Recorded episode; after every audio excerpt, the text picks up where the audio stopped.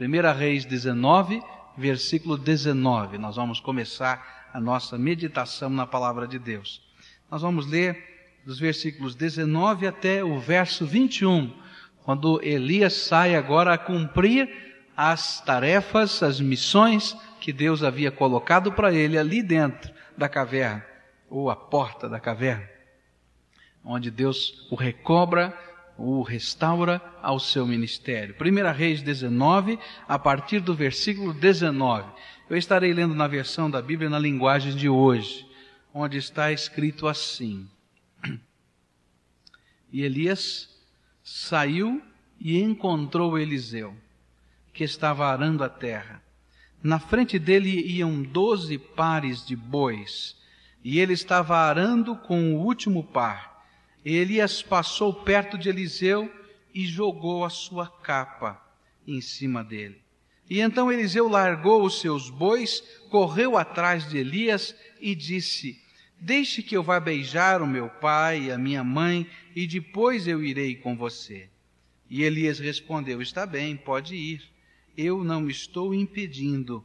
E aí Eliseu deixou Elias e foi até o lugar onde estavam os dois bois e matou-os.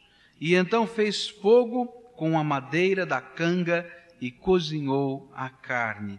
E depois deu a carne ao povo, e eles comeram. E então saiu e foi com Elias e ficou trabalhando como seu ajudante. Vamos pedir que Deus nos ajude.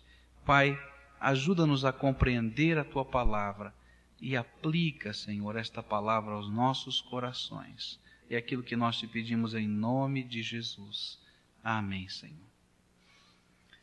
Elias começa então agora a sua última jornada, cumprindo a palavra de Deus, aquela ordem que o Senhor havia lhe dado, agora ele está cumprindo.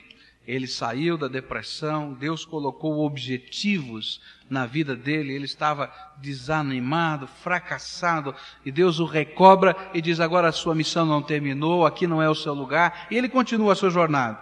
E ele vai então ao encontro de Eliseu, e vai à procura daquele homem que Deus havia lhe revelado que deveria ser um profeta em Israel.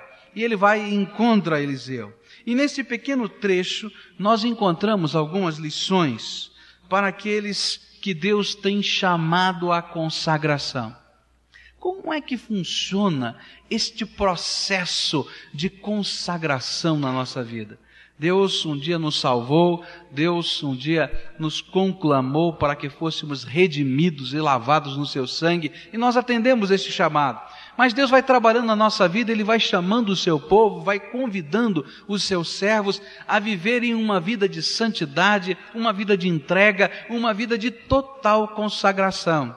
E Deus está operando esta, esta obra maravilhosa no nosso meio e no meio das igrejas no Brasil, chamando pessoas, convidando pessoas, tocando no coração de pessoas a que se dediquem, a que se coloquem na presença de Deus, a que se consagrem ao Senhor. Mas como é que funciona esse processo?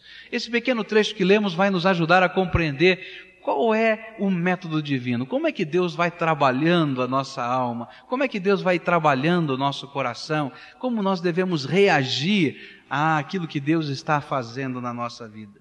A primeira coisa que nós aprendemos nesse processo divino da consagração é que tudo começa com Deus. Há um momento em que o Espírito de Deus começa a nos chamar e começa a nos convocar para alguma coisa. Esse é alguma coisa do amor de Deus que vai trabalhando a nossa vida. E Deus então olha para nós com os nossos pecados, com os nossos problemas, com os nossos afazeres, com as nossas ocupações, com as nossas necessidades, e Ele, no seu amor, nos chama para alguma coisa que é preciosa. Então Deus escolheu Eliseu, dentre todos os homens, para alguma coisa que, é, que era preciosa aos seus olhos. E ele então enviou o seu profeta, que era Elias para que esse homem pudesse ter a convicção daquilo que estava acontecendo com ele. Vocês podem perceber no texto que Eliseu estava muito ocupado. Estava muito ocupado. Ele estava arando a terra, estava lá com os seus animais, ele estava cuidando da propriedade da família, ele tinha muita coisa para fazer e Deus agora começa a lhe chamar. E eu acho que esse é o grande primeiro conflito que nós vivemos quando somos convocados à consagração. Porque normalmente a nossa vida está repleta de coisas. E a nossa vida está cheia de ocupações. E a nossa vida está cheia de afazeres que são é, necessários, são imprescindíveis. Eliseu, com certeza, não estava brincando naquele campo. Eliseu, com certeza, não estava passando as suas férias naquele campo. Com certeza, dele dependia a sua família em alguma coisa. Com certeza, existiam coisas preciosas que deveriam ser trabalhadas. Ele estava com as suas mãos cheias de trabalho, dos afazeres da vida. E eu creio que esse é o grande conflito que nós vivemos. Quando Deus começa a trabalhar conosco, Deus começa a chamar-nos a uma vida de dedicação, a uma vida de consagração. O primeiro grande conflito que vivemos são as nossas coisas. Como é que dá para servir ao Senhor e fazer as coisas? Como é que é possível a gente é, associar tudo? A gente vai descobrindo que não é possível. E a gente vai então vivendo uma primeira grande crise dentro da nossa vida, que eu tenho certeza que Eliseu também viveu. Mas a verdadeira consagração começa a acontecer em nossa vida quando entendemos que Deus tem uma missão mais importante do que continuar a arar a terra. Arar a terra é importante, as pessoas precisam de comida. E cada pessoa que está trabalhando hoje na agricultura está nos sustentando de alguma maneira. Arar a terra no sentido nosso, do trabalho, dos ofícios que temos, dos afazeres que temos, são coisas importantes. Mas quando Deus começa a trabalhar conosco, bater na porta do nosso coração, nós começamos a entender que há alguma coisa mais importante do que isso. Há alguma coisa mais séria que Deus está mexendo com a nossa vida. E de repente nós vamos entender que consagração, esse dedicação da nossa vida, sempre vai andar junto com o serviço.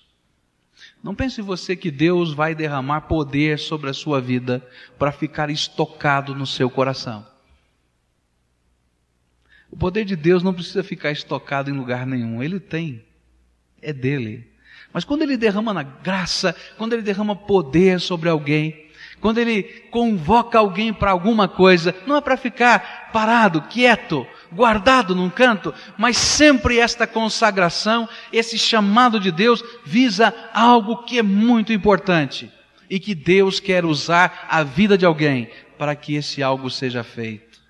E esse é o primeiro grande conflito da vida de alguém que está sendo convocado pelo Senhor é entender como é que estas coisas se dividem. Como é que nós podemos servir ao Senhor e como é que podemos abandonar algumas coisas que nos parecem bastante importantes.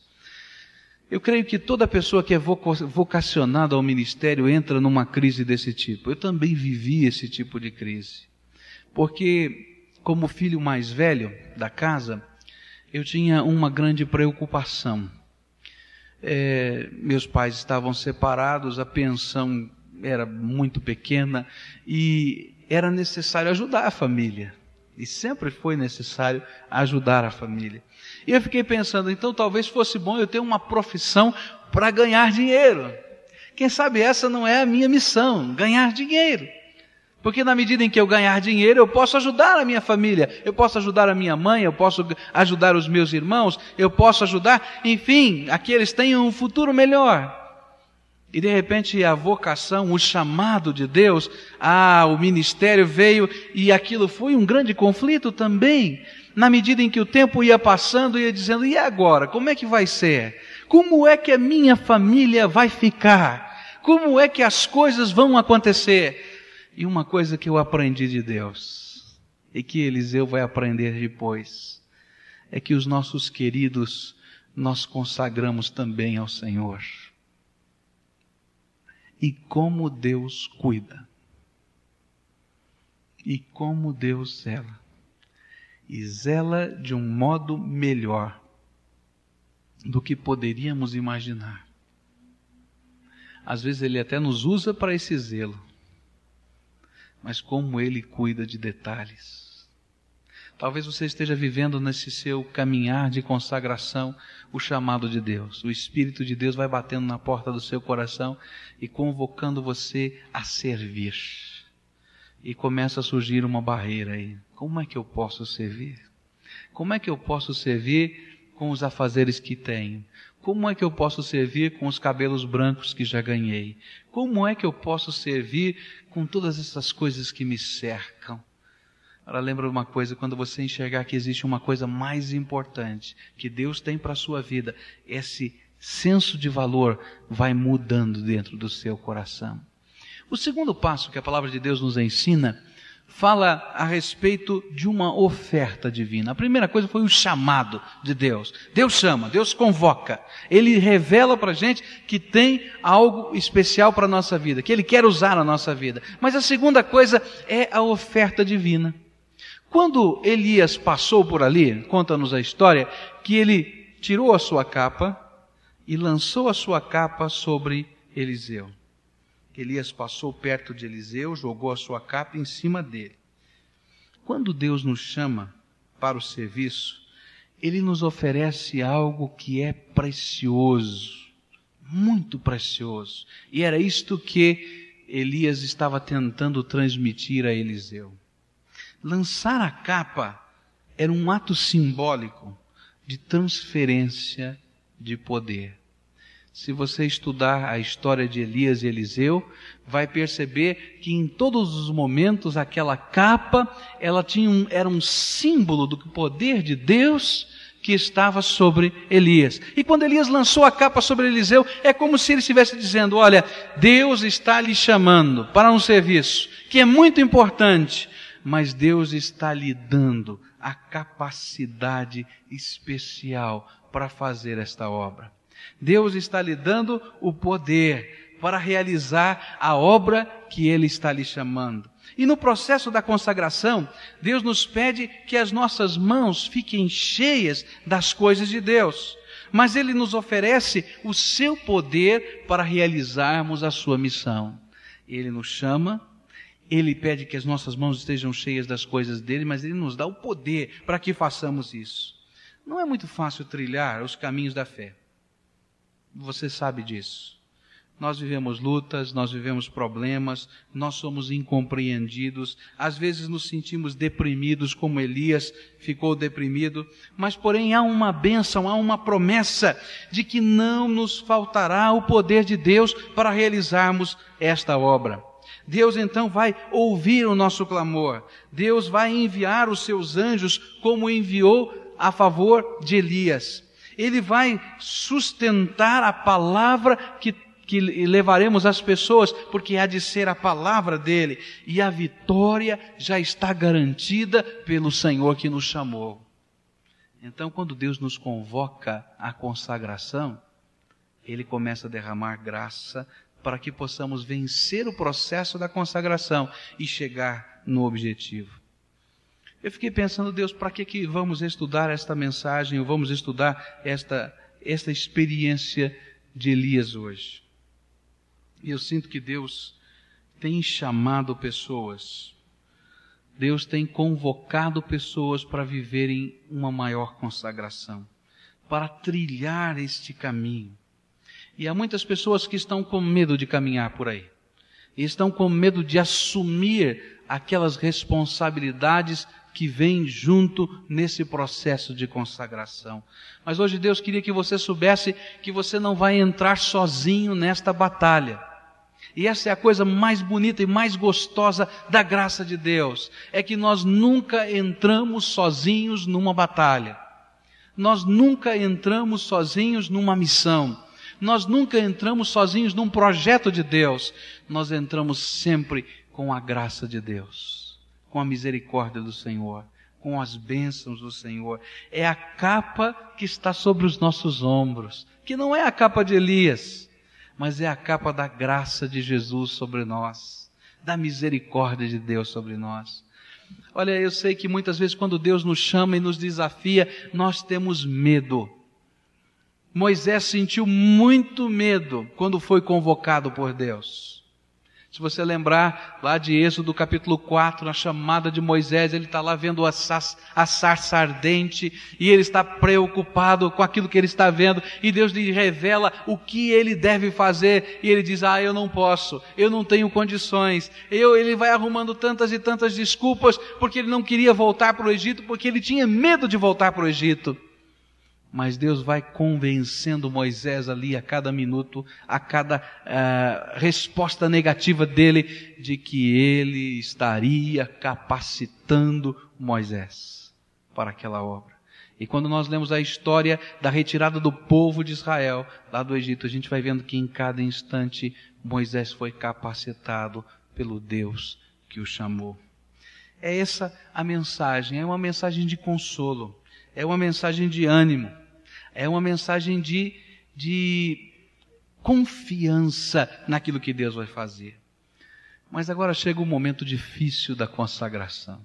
Até agora é bonito. Deus lembra da gente e nos convoca. Deus nos dá o poder. Mas Deus também faz exigências nesse processo da consagração. E eu creio que é aqui que muitos de nós paramos. Porque a primeira exigência que Deus faz é que nós destruamos as pontes de retorno. Na história da independência do Texas, a gente vai descobrir uma coisa interessante. Os exércitos, pequenos exércitos dos texanos que estavam querendo se separar do México, tinham que enfrentar um grande exército do México. E eles estavam sendo liderados pelo general Houston. E eles estavam preparados e ansiosos pela batalha. Mas antes que a batalha começasse, aquele general deu uma ordem estranha. Na retaguarda deles havia uma ponte. E essa ponte era o único acesso de fuga, a única maneira de fugir da batalha era a ponte. E ele então mandou que os seus soldados destruíssem a ponte. E alguém ficou preocupado e disse: Mas, general, essa é uma estratégia militar esquisita, porque nós não temos para onde recuar, nós não temos para onde fugir. Ele disse: Dessa batalha não há retorno. Ou vencemos ou morremos. Destruam a ponte. Na consagração é algo assim. Há um momento nesse processo de Deus em que Deus diz assim: olha, é preciso destruir pontes de retorno, pontes de fuga. E aí então nós começamos a nos guardar e às vezes temos medo de atravessar. São as pontes do passado, são as pontes da nossa fuga.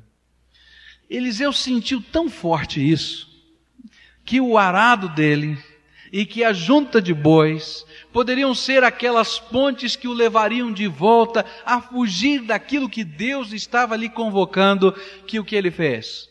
Pegou os dois bois da junta e pegou o arado,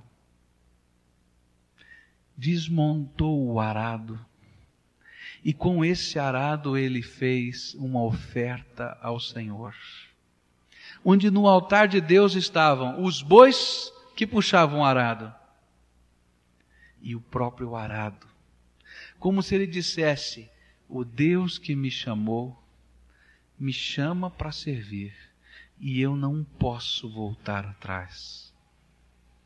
E se eu sair daqui pensando no meu boi, e se eu sair daqui pensando no meu arado, e se eu ficar olhando para trás, eu não vou fazer nada na obra de Deus e vou sentir angústia no meu coração, porque a cada instante eu vejo a ponte para voltar, para fugir.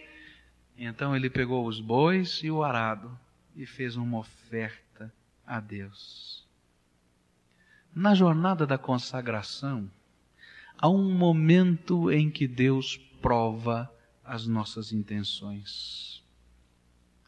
Deus mexe conosco. E diz assim: Você está disposto a confiar no meu método? Você está disposto a confiar no meu poder? Você está disposto a deixar de lado as suas reservas ou deixar de lado as pontes que existem de retorno ou de fuga que possam estar lhe dando segurança? E você pode sentir a única e total segurança na minha pessoa?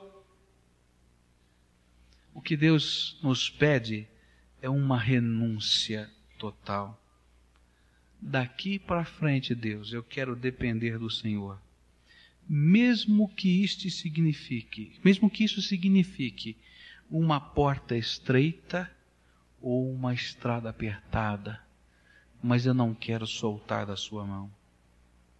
Só que às vezes nessa jornada nós temos medo da porta estreita e nós temos medo da estrada apertada. Existiram dois homens no século passado, um homem, melhor, um casal no século passado, que me impressionam. Chamava-se William Booth e Catarina Booth. Eles sentiram no coração um chamado para uma consagração diferente. Deus tem chamados específicos para a nossa vida. E eles sentiram dentro da alma a convocação do Espírito de Deus a trabalharem com a mais baixa eh, categoria de pessoas da sociedade londrina. Eles sentiram a chamada de trabalhar com os bêbados, eles sentiram a chamada para trabalhar com as prostitutas, eles sentiram a chamada para trabalhar com aquelas pessoas que estavam lá na ralé da sociedade. E eles começaram uma obra que envolvia a assistência social e a pregação do Evangelho. E eles até criaram um lema para essa obra, não é? é? Onde o lema era sopa, sabão e salvação. Era isso que eles acreditavam, que aquelas pessoas que estavam ali precisavam ser ajudadas e que elas precisavam ser resgatadas de onde estavam. Mas aquilo foi um, um, um grande problema na sociedade do seu tempo. Como é que um pastor poderia estar naqueles lugares, naquelas horas? Como é que eles podiam estar fazendo aquele tipo de trabalho? Aquilo era revoltoso, aquelas pessoas entrando dentro da igreja, fedidas, mal cheirosas, maltrapilhas, falando tudo errado, com jeitos esquisitos. Ah, essa é uma má influência terrível. Mas aquilo era uma convocação do Espírito de Deus e problemas começaram a surgir até que eles foram desligados da igreja metodista. E eles foram para essa obra, e na hora que eles caminharam para esta obra, esse homem disse assim: Estou indo sem níquel e sem amigos. E agora, Senhor? Mas de certa maneira, quando eles foram desafiados a esta obra e as barreiras surgiram, era como se eles estivessem quebrando as pontes. Eu não estou indo porque alguém está me mandando, ou porque eu vou receber o respaldo de alguém, ou porque eu vou receber o apoio ou o aplauso das pessoas, mas eu estou indo porque Deus me convocou. E não importa se existem pontes bonitas construídas ou se existem carros maravilhosos que possam me levar até lá, mas eu vou da maneira que Deus está me chamando. E às vezes, destruir as pontes é a parte mais difícil no momento da consagração. Porque significa depender exclusivamente de Deus. Quando nós estamos sendo chamados pelo Senhor para a consagração e Deus nos chama e Deus diz: Eu quero derramar poder sobre a minha vida, Ele diz assim: Você precisa começar a quebrar pontes. E de repente a ponte que Deus nos mostra é a ponte do nosso orgulho. Porque para servir ao Senhor nós precisamos ser mansos, humildes e como é que podemos ser mansos e humildes quando o nosso orgulho está tão forte? E às vezes o orgulho que temos é o orgulho até espiritual. E Deus tem que quebrá-lo. E então na ponte do orgulho, muitas pessoas param e dizem: Eu não consigo atravessar e destruir essa ponte. Há outras pessoas que estão na caminhada espiritual e não conseguem quebrar as pontes a ponte da vaidade. Ah, como essas pessoas precisam de aplauso, como essas pessoas precisam aparecer, como ela precisa ouvir o elogio dos homens. Olha, é preciso quebrar pontes, porque quem julga o nosso coração é o Senhor. Uma coisa que eu sempre aprendi é que o aplauso dos homens é a coisa mais esquisita do mundo. Num dia eles aplaudem, no outro eles mandam crucificar. Foi exatamente isso que aconteceu com Jesus. Numa semana eles tiravam a roupa, colocavam no chão e diziam: Jesus entre, Osana ao rei Davi que veio, o Messias prometido. E na semana seguinte aquela mesma multidão dizia o quê? Então nós precisamos vencer, quebrar a ponte da vaidade ah, nós precisamos quebrar pontes de caprichos pessoais. Há quantas pessoas estão fechadas ou cercadas dentro do seu coração e não podem fazer a obra de Deus porque existem tantas coisinhas dentro da alma que são caprichos, que são preconceitos, que nos impedem de fazer a obra de Deus. E nós precisamos quebrar essas pontes. Nós precisamos quebrar a ponte da falta de amor, porque onde não há amor, não há obra de Deus. Nós precisamos quebrar as pontes da, da, da inclinação da carne.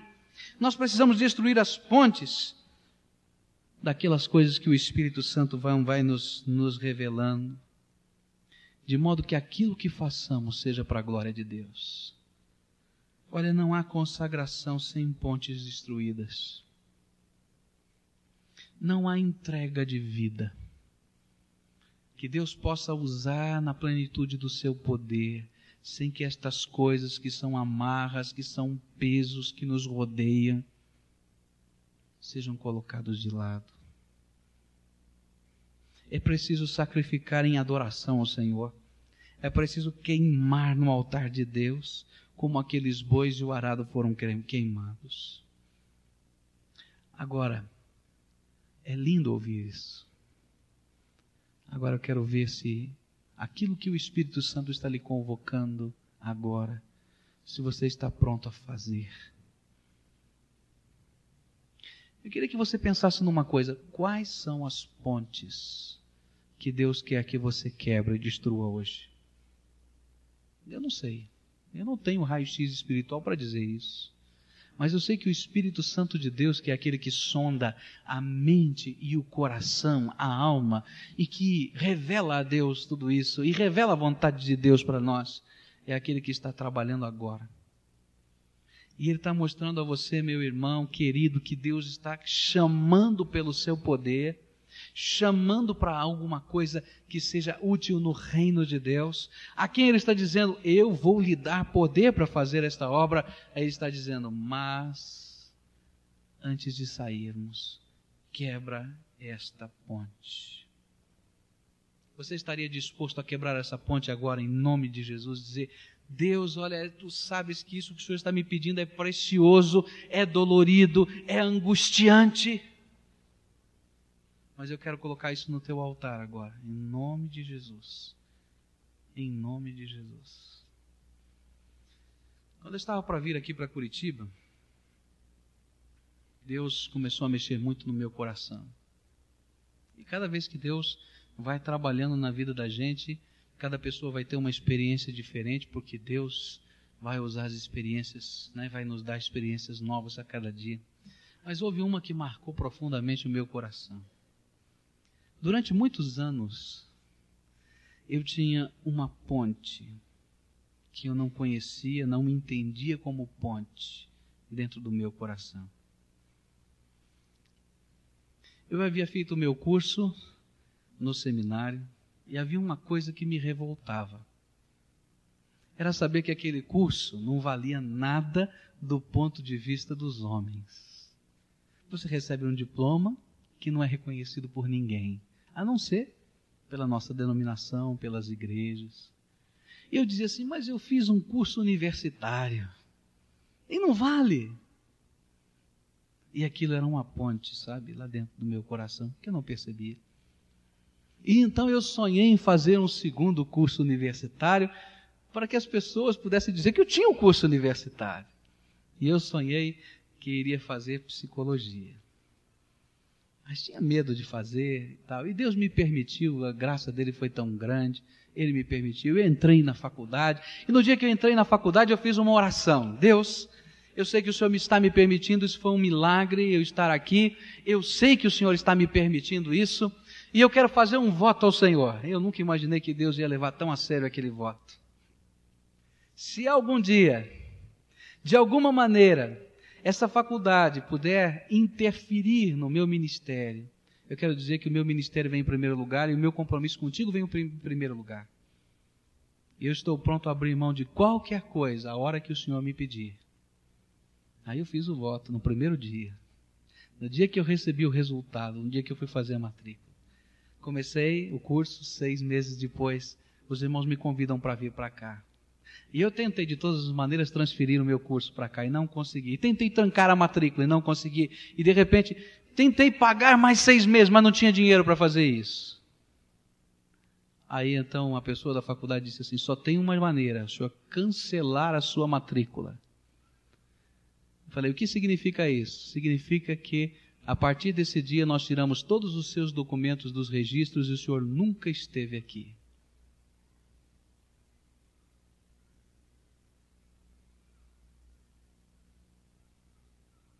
E agora, Deus?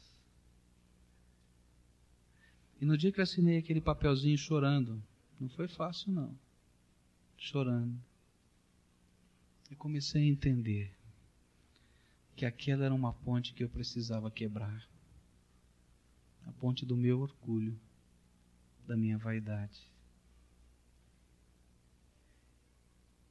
Sou o que sou pela graça de Deus, era a mensagem.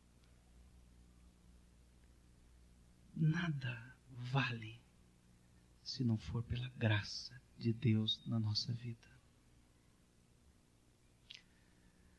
Há pontes que são tão preciosas para nós são riquezas. Nós imaginamos que elas sejam tão valiosas, mas elas não valem nada se não houver graça de Deus e bênção de Deus sobre a nossa vida. A coisa mais horrível é sentir a ausência de Deus. Você já sentiu isso alguma vez? Como se uma grande distância houvesse entre você e Deus. Ah, não tem coisa mais horrível do que o vazio. Por isso, destrua a ponte que Deus está lhe pedindo. Porque não há coisa mais rica e preciosa do que a presença de Jesus. Quando Jesus disse, o Espírito de Deus disse a Paulo: Paulo, a minha graça te basta. Não foi uma frase bonita, mas foi a coisa mais preciosa do mundo. A graça de Deus, a presença de Deus, o favor de Deus. Isso vale mais do que qualquer coisa. E se Deus está lhe chamando para alguma coisa, não tenha medo de quebrar e destruir pontes. Dentro do ministério, dentro da, daquilo que Deus quer fazer com alguém que Ele está chamando a consagração, há uma segunda exigência. E a segunda exigência é o discipulado. E isso é uma coisa muito importante, porque às vezes quando nós sentimos o chamado de Deus e sentimos o poder de Deus sendo derramado sobre nós, nós achamos que tudo está pronto. E nós nos arvoramos à vida, ao ministério e não descobrimos que nos falta sabedoria. Nos falta discernimento nos falta aquilo que vamos aprender no discipulado. E de repente a gente vai descobrir que Deus disse para Elias que Eliseu estaria no seu lugar como profeta. Mas não permitiu que Elias fosse levado no carro de fogo imediatamente. Passaram-se alguns anos. E Eliseu foi companheiro de Elias há alguns anos. Ele era o seu mestre. E ele seguia esse mestre e aprendia com esse mestre, porque era o período do treinamento, era o período do discipulado.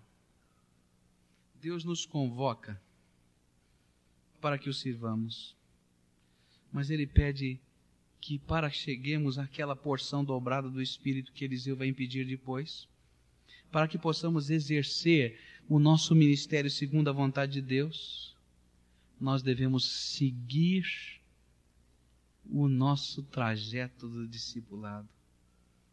É aprender. Aprender com Jesus. Viver com Jesus. Falar com Jesus. Aprender com aquelas pessoas que têm servido a Jesus. Ouvir dessas pessoas, orar junto com elas. Imitá-las em algumas coisas não fazer nada ainda sozinho, porque neste processo nós estamos aprendendo.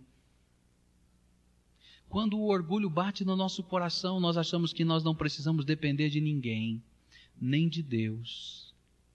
E às vezes nós achamos que nós não precisamos nem da igreja, nem dos servos de Deus, nem da oração dos nossos irmãos. Nós somos suficientes. Não é isso que a palavra de Deus nos ensina. Nesse processo da consagração, Deus nos chama a quebrar pontes, mas nos chama à humildade de servir, à humildade de começar por baixo.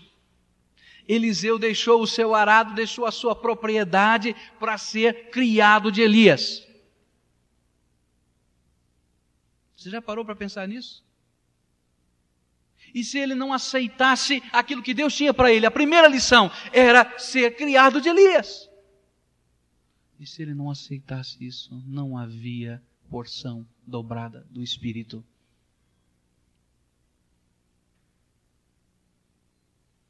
Esse é o processo da consagração. Deus nos oferece algumas coisas e nos pede outras. E Ele pede que a gente siga o caminho do discipulado que a gente aprenda, que a gente caminhe, que a gente vá palmilhando, passo a passo. E que a gente vá sendo trabalhado pelo Espírito de Deus para estarmos só e fazermos a obra de Deus só. Mas nós somos preparados por Deus e Deus coloca professores. A última coisa que aprendemos na palavra de Deus é que nesse processo da consagração há uma recomendação quando Eliseu disse a Elias: Olha, deixa eu beijar meu pai e minha mãe antes que nós saiamos. Não sei quanto tempo vai demorar. Na minha versão, a tradução está, a resposta de Elias foi essa: Está bem, pode ir, não estou impedindo. Mas há uma maneira de traduzir um pouquinho diferente esse texto que diz assim: Mas vá, mas volte, porque aquilo que eu acabei de fazer com você é importante. Ou o sentido que está talvez na sua versão tradicional seja mais ou menos esse: não demore. Não demore. Alguém já disse, né? Que a oportunidade é como uma pessoa careca. Não tem cabelo atrás da cabeça para a gente segurar depois que passou.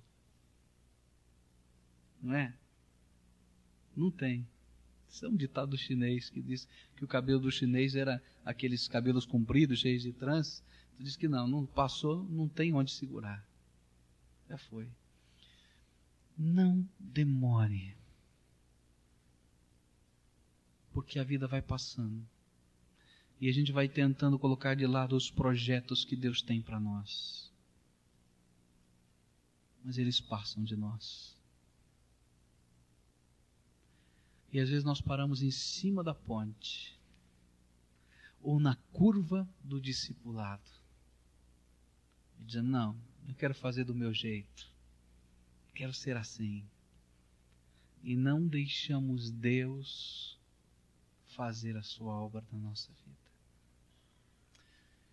O que aprendemos hoje é que Deus nos chama e eu tenho a convicção, essa é a minha convicção pessoal, de que nesta dispensação em que vivemos, onde o Espírito de Deus habita o coração dos homens, cada homem e cada mulher, segundo a palavra de Deus, é um sacerdote de Deus nessa terra. Eu creio na doutrina que pregamos do sacerdócio universal de todos os crentes. Isso significa que você é um sacerdote de Deus. E eu creio também que Deus derrama dons para cada pessoa que crê em Jesus. Eu acredito que cada pessoa aqui tenha um dom do Espírito de Deus, porque a palavra de Deus nos ensina que Ele assim faz.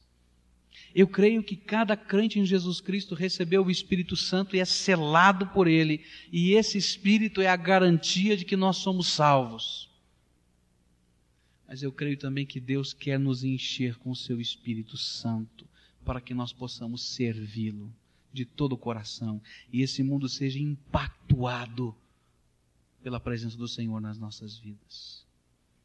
Mas eu creio que esse Deus que está chamando a cada um de nós, está dizendo eu quero capacitá-lo para a missão que eu tenho para a sua vida, está aguardando muitas pessoas que estão em cima da ponte e estão dizendo eu não consigo destruir. Ou outras que estão na curva do discipulado e dizendo eu não consigo ir adiante. E hoje o Espírito Santo de Deus convoca você, convoca você a quebrar a ponte. Ou dizer, eu vou fazer essa curva do discipulado e vou seguir esse caminho, mesmo que a estrada seja apertadinha, estreita, mesmo que a porta seja baixinha para passar, porque mais importante na minha vida é o Senhor que me chama. Mas eu sei que alguns não vão conseguir fazer essa oração. Agora a resposta é sua. A Carmen vai nos ajudar a tomar. Enquanto você está orando, a Carmen vai cantar um hino que fala justamente disso. Fala a respeito da nossa oração. Ele diz que em fervente oração vem o meu coração na presença de Deus se derramar. Mas não podes fruir o que estás a pedir sem que tudo abandones no altar. Enquanto ela canta, Deus vai falar com você, o Espírito Santo de Deus vai falar ao seu coração. Se é uma ponte a quebrar, quebra. Se é uma curva a fazer, faça. Mas deixa tudo no altar de Jesus hoje.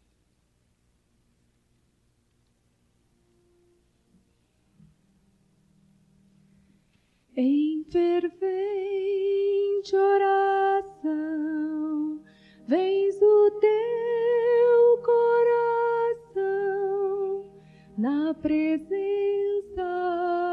de Deus derramar.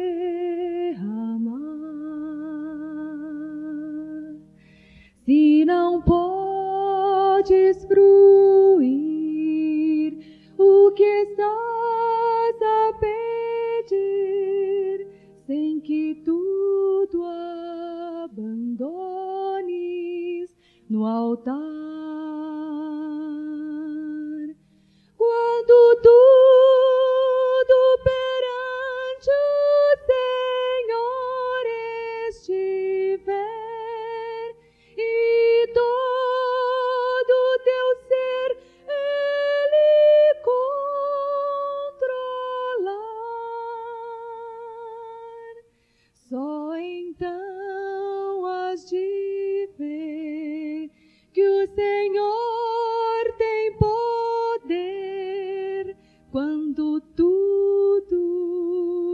Então has de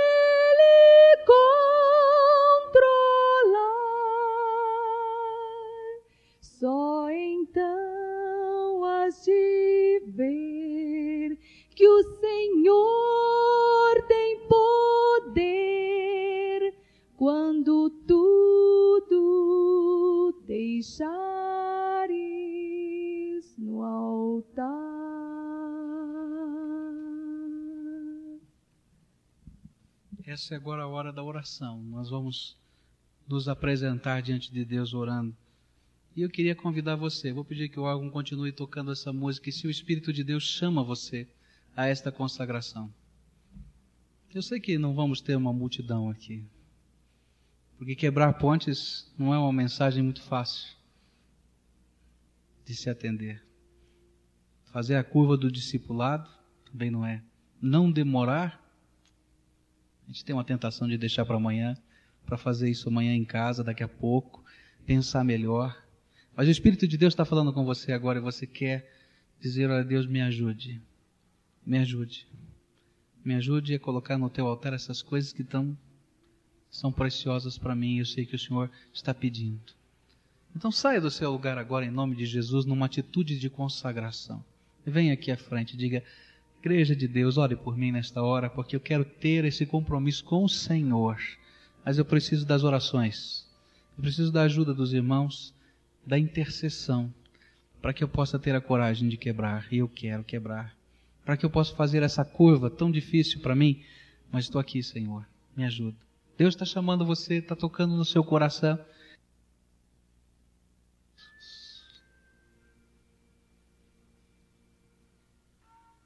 Pai querido, nós estamos aqui, de mãos dadas, na tua presença nessa hora, reconhecendo o teu chamado, porque o Senhor falou conosco, e reconhecendo que o Senhor nos oferece o teu poder para realizarmos esta obra, a qual o Senhor está nos chamando, a qual o Senhor está tocando no nosso coração. Mas, Senhor, nós estamos tremendo de medo nós temos, Senhor, coisas que são tão preciosas para nós, que estão guardadas lá no íntimo do coração, e que o Senhor está nos pedindo a quebrar agora, a destruir agora, a colocar no teu altar. E nesta hora, Senhor, nós nos apresentamos diante do Senhor e diante da tua igreja aqui, dizendo: Deus, nós queremos consagrar no teu altar estas coisas agora. Está aqui, Senhor. Ó oh, Pai, tu sabes que muitas pessoas estão vindo aqui em lágrimas, porque arrancar estas coisas do coração e colocar no teu altar está sendo um processo doloroso. Mas eles estão aqui ouvindo a tua convocação. E nesta hora eu quero te pedir que a plenitude da tua graça envolva essas vidas e que elas sintam, Senhor, a confirmação do Espírito nesse instante de que aquilo que estão fazendo é a tua vontade e quebra, Senhor, e destrói estas amarras que às vezes são colocadas pelo inimigo das nossas vidas para impedir a nossa jornada espiritual, o nosso caminho, Senhor. E nesta hora, Senhor, nós te pedimos queima, Senhor, como foram queimados aqueles bois e aquele arado no teu altar, no altar da tua graça, que o teu fogo consumidor, Senhor, da tua presença, da tua majestade, esteja queimando, destruindo estas coisas, as amarras do nosso coração e permitindo que nesta hora haja liberdade para nós te servirmos. Ó oh, Pai, nesse momento eu sei que muitas pessoas estão se apresentando para o discipulado, estão se apresentando, Senhor, para esta jornada de aprendizado estão colocando o seu orgulho lá embaixo, dizendo: Eu preciso começar a aprender do Senhor. E eu quero te pedir, Senhor, prepara todas essas coisas, para que isto aconteça segundo a tua vontade, e que o treinamento seja efetivo para a honra e glória do teu nome, para que nós possamos exercer o ministério que tu tens para a nossa vida. Ó oh, Pai, toma essas vidas nas tuas mãos, porque sem demora eles estão colocando tudo isso no teu altar. Pai, nós precisamos agora do teu poder. E nós te pedimos, derrama do teu poder sobre as nossas vidas. Porque a tua graça, Senhor, nos é suficiente. Nada mais precisamos a não ser da tua graça. Então derrama, Senhor, desta graça maravilhosa sobre essas vidas e abençoa com o teu poder. Nós te pedimos em nome de Jesus. Amém, Senhor. Amém.